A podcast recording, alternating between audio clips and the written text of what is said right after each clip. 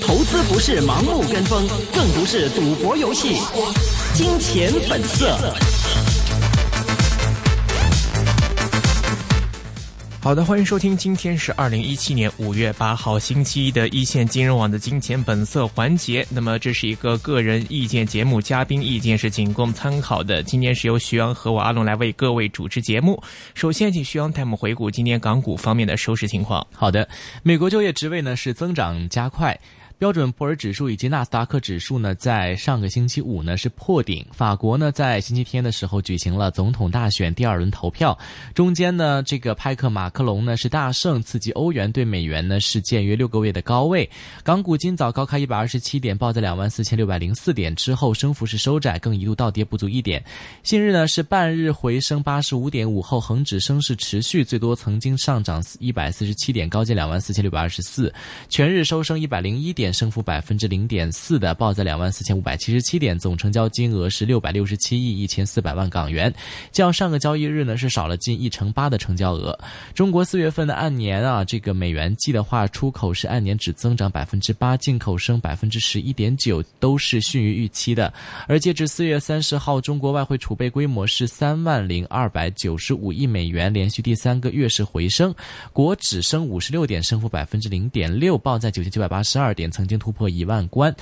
那沪指呢是下跌二十四点，跌幅百分之零点八，报在三千零七十八点的。澳门政府加强内地银行卡在澳门自动柜员机的监控，摩通认为会对股赌客的构成心理影响，建议投资者互利沽出博彩股。金沙跌超百分之一，报在三十四块四；银娱跌超过百分之一啊，也是报在三十九块九毛五的，是表现最差蓝筹了。新豪国际呢上涨百分之四，报在十六块二毛八。据报呢，中保监整治路线呢已经规划出炉，将针对违规和激进。投资、销售误导等等啊，这个来进行规章呃，这个这个整治。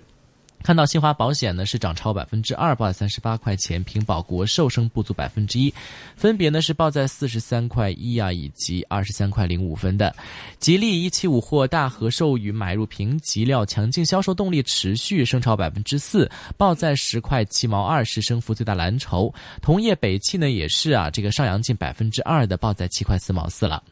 看到 IGG 零零七九九以及美图一三五七。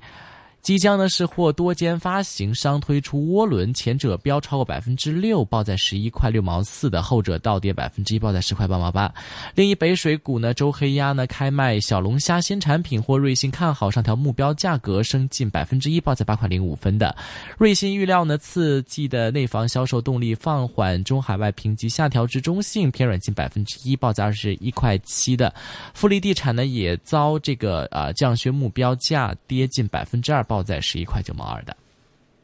好的，现在我们电话线上呢是接通了海燕资本创始人也是基金经理黄志宏瑞文，瑞文你好，主持人你好，嗯，瑞文到五月份之后，那么大家可能都会觉得 sell in May 会紧张一些。首先问一问你现在对五月份整体大势的一个前期的判断吧。啊，我觉得呃，因为毕竟上个星期好像在放假的这几天啊，大家感觉情绪可好像有点低落，但美国 呃。就特别是星期晚上，美国的这个就业数据啊，还有这个呃，好像跟对啊朝鲜的这个呃整个政治的环境好像稍微有点降温。然后啊，今天也看到法国的这个大选还是没有令到没有黑马的出现，所以我觉得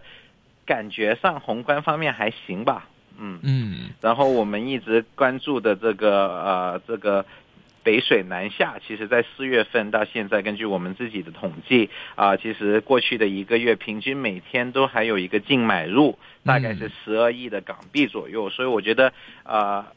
外部的因素其实都相对来说，呃，算是比较平稳吧。虽然我们不知道哪哪一天可能新闻又发现这个啊，朝鲜可能会发个火箭啊什么的，但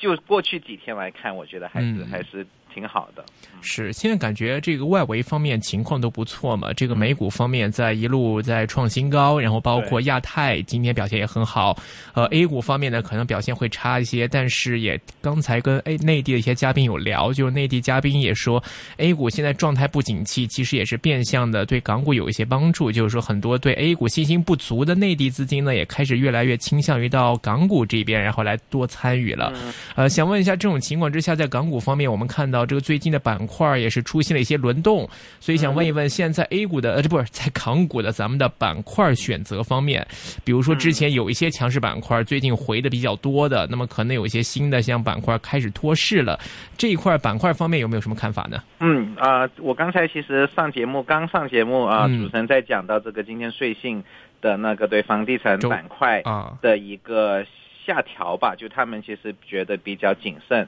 也下调了这个中海，还有这个好像是富力的评级，对吧？我我我我记得是这样的。然后其实上个星期啊，花旗也有发出同样的报告，就早了几天。但其实我们自己来觉得，我觉得我们觉得还是房地产还是挺我们自己挺看好的。所以这个可能跟这个瑞信跟花旗的这个呃观点有一些不一样的，所以我们今天也很。我们也非常愿意和大家分享一下啊，我们其实觉得，但不能就随便买任何的这个呃房地产的板块，我觉得呃还是要看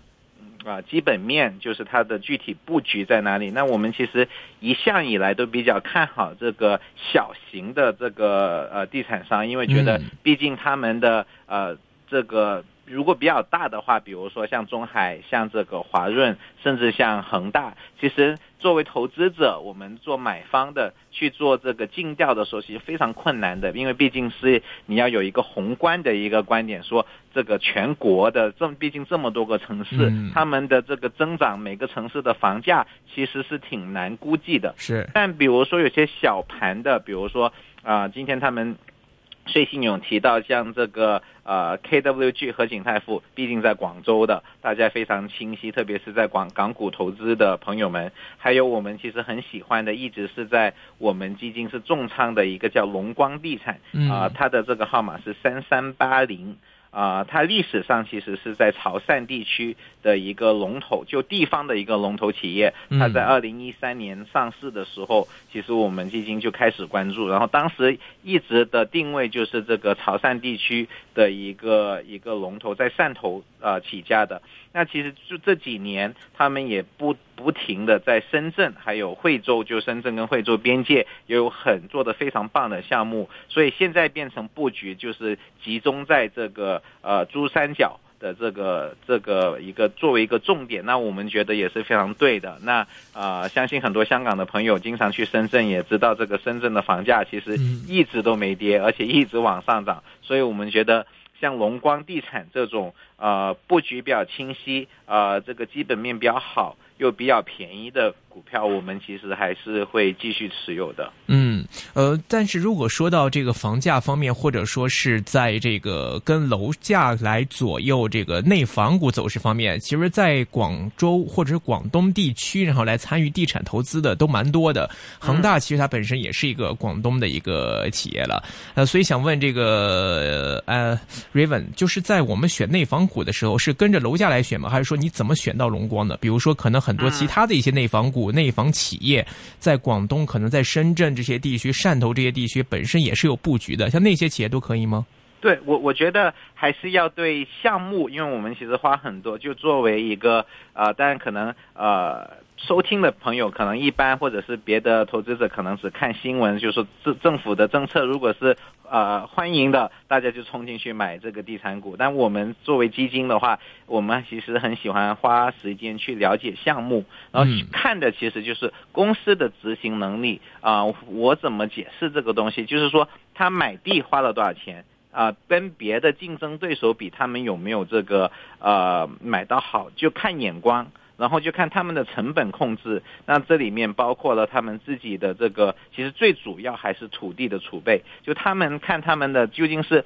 招拍挂，呃，就是拿这个非常高的价格去拍卖的，还是说他们自己有自己一个我们叫做啊，巴菲特不刚开了年会嘛，他们很喜欢讲的安全边际啊，有没有一个？比如说有一个很好的一些项目，可以一直的为公司上市公司的这个小股东，呃。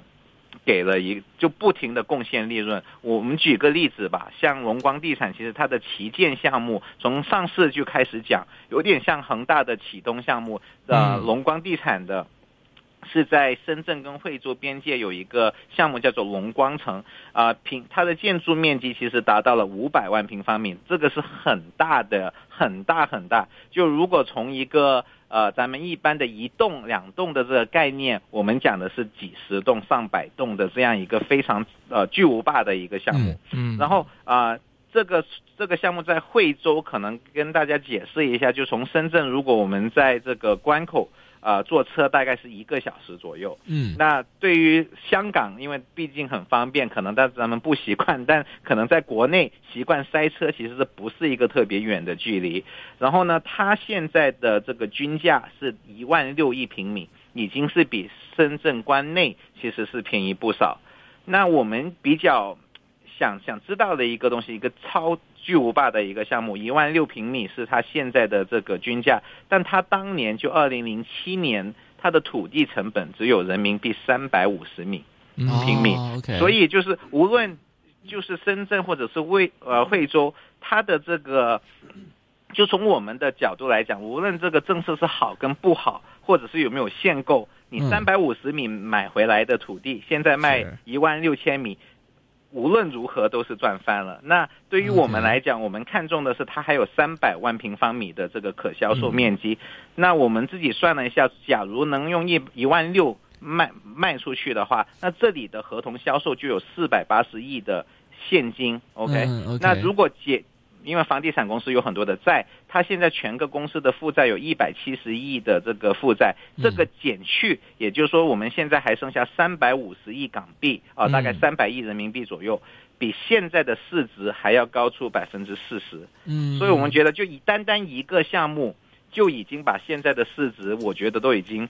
都算在里面了。OK，那更加不要说它下来在在深圳就真的是 CBD 啊，在地铁上盖有很有好几个比较我们觉得很很很看好的项目。但那个时候他就是拿地的价格也是挺高的嘛，因为他如果是深圳市的话，它的土地价格现在其实已经是蛮紧缺的了嘛，而所以它这个储备量是不是快不够了呢？嗯，对的，所以这个也是一个一个风险，这个也要在这里跟同事呃跟朋友们讲清楚，就是比如说深圳他们最近我们。现在很关注的一个项目叫做呃九转项目，那它其实拿地的时候已经是幺五年九月份，已经是接近一万九千平米啊，每每平米一万九千块来拿到这个地，但大家可能已经知道深圳的房价已经去到了七万平米的这个一个，所以。就这个项目来讲，其实我们还是挺看好的。嗯，但但就往后如果要继续在深圳发展，那其实就要又又有更加多的这个，就要要这个房价不要倒。是才能，但是但是现在有一个问题，就是就国家不是也是在说这个房子不能炒嘛，就只能是拿来住。但是问题是，这个地产商也是高价拿地嘛，而且现在一线城市确实这个地是很紧缺，特别深圳是应该是算最紧缺的这个城市之一了哈。所以说呢，您觉得说之后的话，下一波会不会还有一个一个涨幅，或者说是，呃，这个国家会允许之后的一线城市的房价还会继续有的升吗？因为其实现在可能是看的比较紧一点。对，我我觉得。这个，因为如果因为毕竟这些都是上市公司，啊，他们其实不愿意去说这个，他们应该觉得政府应该怎么做。但我相信，啊，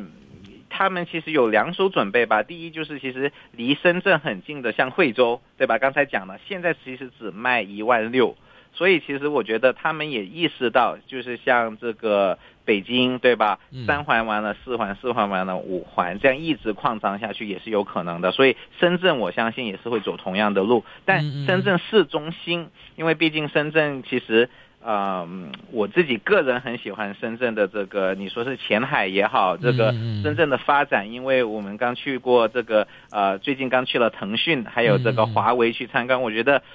感觉就像在美国的硅谷一样，所以我觉得这种如果是以这种房价以后要跟香港接轨的话，我相信也是咱们能够看到的。所以我们其实对深圳还是挺挺看好的。虽然现在有各种各样的限购政策。OK，那其实我们来结合它的市账率来看，Raven，其实这支我看三三八零龙光地产，它的上市也没有非常久，也就是三年多一些。嗯，然后三年多里面股价已经翻了有一番有多了。嗯，呃，其实现在的这个市账率，刚才你提到的这个三百多亿的吧，然后包括在对比回它刚上市时候的这个市账率情况，其实这个方面的变化怎么样？啊，我觉得这个变化其实很大程度是因为他们那个呃刚才讲的那个旗舰项项目，呃，当年其实他从呃我还记得他上市的时候，幺三年年底，当时他们跟大家说，啊，我们一个一平米卖五千块钱，嗯，啊，就是惠州的那个项目，然后大家就觉得哇，五千块钱已经很高了，你才用三百五十呃块来买这个地，对吧？嗯，所以当时的是呃，当时我记得大概是一倍这个这个。呃，price to book，然后这个市盈率其实也是也是单位数的。然后现在你说幺七年，刚才讲的那个项目已经从五千块钱变一万六了，对吧？所以这个如果按照您刚才讲的那个股股票翻了一倍，其实但它的这个项目已经涨了三倍了，对吧？所以还是挺便宜的。就我们，而且我觉得现在他们因为毕竟知道说有这已经。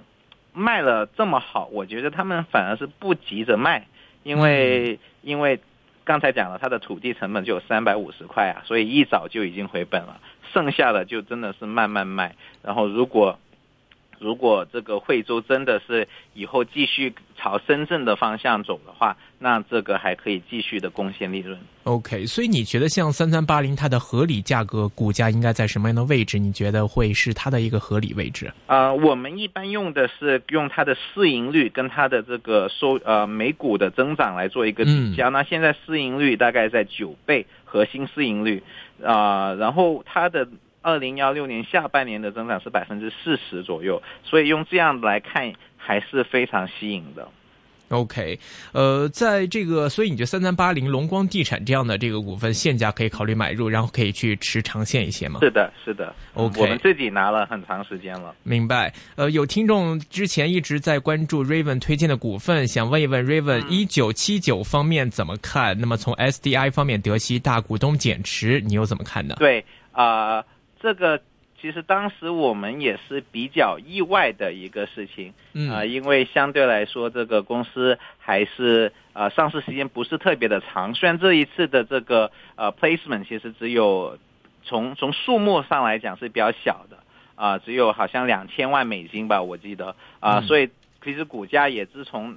短时间涨了快了两块钱，然后跌它的 placement 的那个价格是一块八毛五，所以现在在一块九左右。那我们其实我们没有参与中间的这个 placement，但我们一直拿着这个股票啊，给大家讲一下为什么我们继续持有吧。因为很一个很重要的原因就是它的业绩还是真的是非常的棒，它幺六年下半年的这个核心利润增长了百分之六十，然后它现在的市盈倍市盈率只有十二倍。所以我们觉得这个还是能继续继续往下走的，起码在 OPPO 的这个品牌啊还在继续发展这个继续发展的这个情况下，我们觉得还是天宝还是非常值得持有的。OK，呃，另外听众想问一五七九的业绩和股价走势方面看法怎么样呢？一五七九对，怡海国际哦，怡海对，怡海最近其实刚才今天。上节目之前，你们在讲周黑鸭，其实我们一直在。对于我们来讲，这个怡海跟周黑鸭其实很像。哦。啊，我们最近刚建了怡海啊，因为知道说这个，也想了解一下今年的这个呃海底捞的这个呃开店的这个速度。嗯。目前来讲，我们觉得还是比较乐观的，因为毕竟他们现在以前讲过的就是啊，怡海卖给海底捞的价格其实是远比于怡海卖给其他第三方的这个经销商的一个价价格。那我们听到的就是他们准备提价，也已经在提价了。那我们觉得这个其实对公司的这个无论是销售还有这个利润都是一个利好的消息，所以我们觉得幺七年的的业绩应该也是可以的。OK，包括说这个一五这个海底捞不是说最近要进驻到香港了吗？那么其实这样的一个消息也会不会让这个更多的国际投资者来关注到海底捞，让从而关注到怡海，然后给他一个更好的一个目标定位啊？啊，我觉得海底捞在。不一定，因为毕竟下来又夏天了，在香港 我不知道这个暑假大家去吃这个火锅会不会很多，但我觉得还是国内的一个一一个一个增长点吧，而不是说在香港的，毕竟一个店也不是。啊，因为海底捞一百多个店，所以这个还是我觉得可能做广告的效用会有一点吧。但我觉得我们我们基金看还是要看它这个海底捞在国内的品牌怎么样。明白。另外呢，这个上一次跟应该是四月十号附近跟瑞文做节目有提到的一只股份华能新能源，现在来看也差不多升了十个 percent 了。想问一问这只的话，瑞文有没有什么更新关注呢？嗯，最近没有，因为还还是。因为我们毕竟一年只看这个几次业绩，我知道第一第一季度它所报出来的那个呃，就发电各方面都是挺好的，所以这个我们还还是还是持有的。然后继续持有。今天今天跌了，其实我也我们也不是特别清楚这个原因是什么。OK。嗯，但我刚才看到这个新闻新闻好像说，这个有些核电的准备重组。时间关系，非常感谢 Raven。以上都是嘉宾个人观点，再次重申，谢谢 Raven。好，拜拜。